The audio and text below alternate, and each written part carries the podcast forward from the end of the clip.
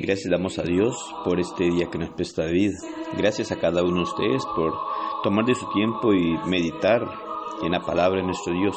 Recibo un saludo de la Iglesia Cristo en Sequirres. Para nosotros es un gran privilegio y una gran bendición el poder compartir la palabra de Dios con cada uno de ustedes y así poder conocer la voluntad de Dios.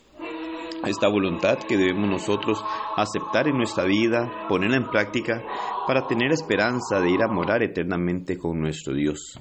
Y es el deseo que tenemos nosotros al poder utilizar este medio para compartir la bendita palabra de nuestro Dios y así poder prepararnos, conocer qué es lo que Dios quiere que nosotros hagamos y cómo podemos nosotros acercarnos cada día más a Él. Romanos capítulo 12, versículo 2 nos dice, no os conforméis a este siglo, sino transformaos por medio de la renovación de vuestro entendimiento, para que comprobéis cuál sea la buena voluntad de Dios agradable y perfecta. Cuando analizamos la vida de los primeros cristianos, nos preguntamos, ¿por qué eran tan diferentes a nosotros hoy en día? Esto porque vemos en los cristianos primitivos que eran muy activos y hoy en día nos vemos muy pasivos. ¿Y qué, ¿Y qué o por qué? ¿A qué se debió esto?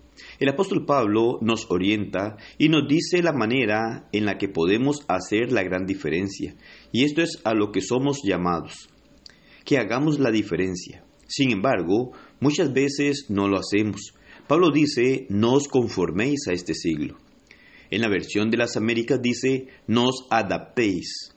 El cristiano hoy en día se adapta, se conforma a la manera de vida que tiene el mundo. Quiere vivir sin, preocupación, no quiere responsabilidades con Dios y empieza a vivir de una manera tranquila. Pero esto no es la forma de vida que Dios quiere que llevemos.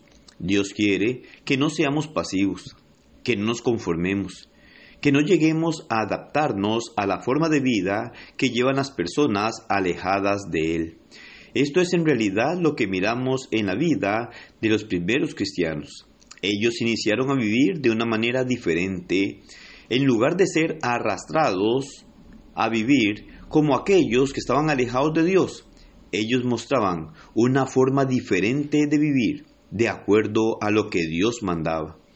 Para lograr esta misma mentalidad o formar en nosotros esta manera de vivir que tenían ellos en el primer siglo, solo debemos nosotros aferrarnos al compromiso de llegar a tener una transformación en nuestra vida. Cada uno de nosotros debe ser transformado, es decir, debemos tener un cambio. El problema es que en muchas ocasiones pensamos que ese cambio debe ser de acuerdo a nuestros pensamientos o a lo que creemos. Sin embargo, Pablo dice, transformaos por medio de la renovación de vuestro entendimiento. Este es el gran problema en nuestra vida. Nuestro entendimiento lo renovamos muy poco. Entre menos renovamos nuestro entendimiento, menos podemos desligarnos de las cosas del mundo. La única forma de no conformarnos a este mundo es por medio de la renovación en nuestra forma de pensar y ver las cosas pero nuestra forma de pensar no cambiará si nuestro pensamiento no es renovado. En Efesios 1.18 nos dice, alumbrando los ojos de vuestro entendimiento, para que sepáis cuál es la esperanza a que Él os ha llamado, y cuáles las riquezas de la gloria de su herencia en los santos. Nuestra gran responsabilidad es acatar esto, nuestro entendimiento será alumbrado y renovado por medio de la bendita palabra de nuestro Dios. Esa palabra que es viva y eficaz es la que puede hacer la gran diferencia en nosotros si alumbra nuestro entendimiento y así renueva o va renovando nuestro pensamiento. La urgencia en el cristiano es llenarse del conocimiento de nuestro Dios ya que teniendo este conocimiento, nuestro entendimiento no será conforme al que teníamos anteriormente, sino que su palabra llegará a alumbrar nuestro entendimiento. Así tendremos el entendimiento de las cosas conforme a la mente de Cristo. De esta manera se podrá probar cuál sea la buena voluntad de Dios agradable y perfecta.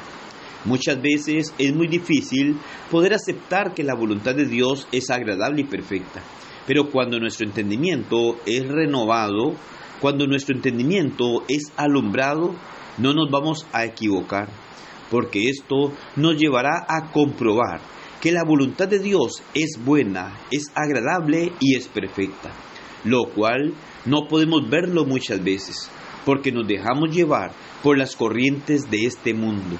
Cuando no ponemos en primer lugar a nuestro Dios, cuando actuamos fríos a las cosas de Dios, cuando actuamos con un espíritu conformista, cuando no nos preocupamos, cuando nos da igual hacer o no hacer, cuando nos da igual servirle al Señor o no servirle, cuando vivimos despreocupados por lo que hacemos en la iglesia, es simple y sencillamente porque nuestro entendimiento no ha sido renovado.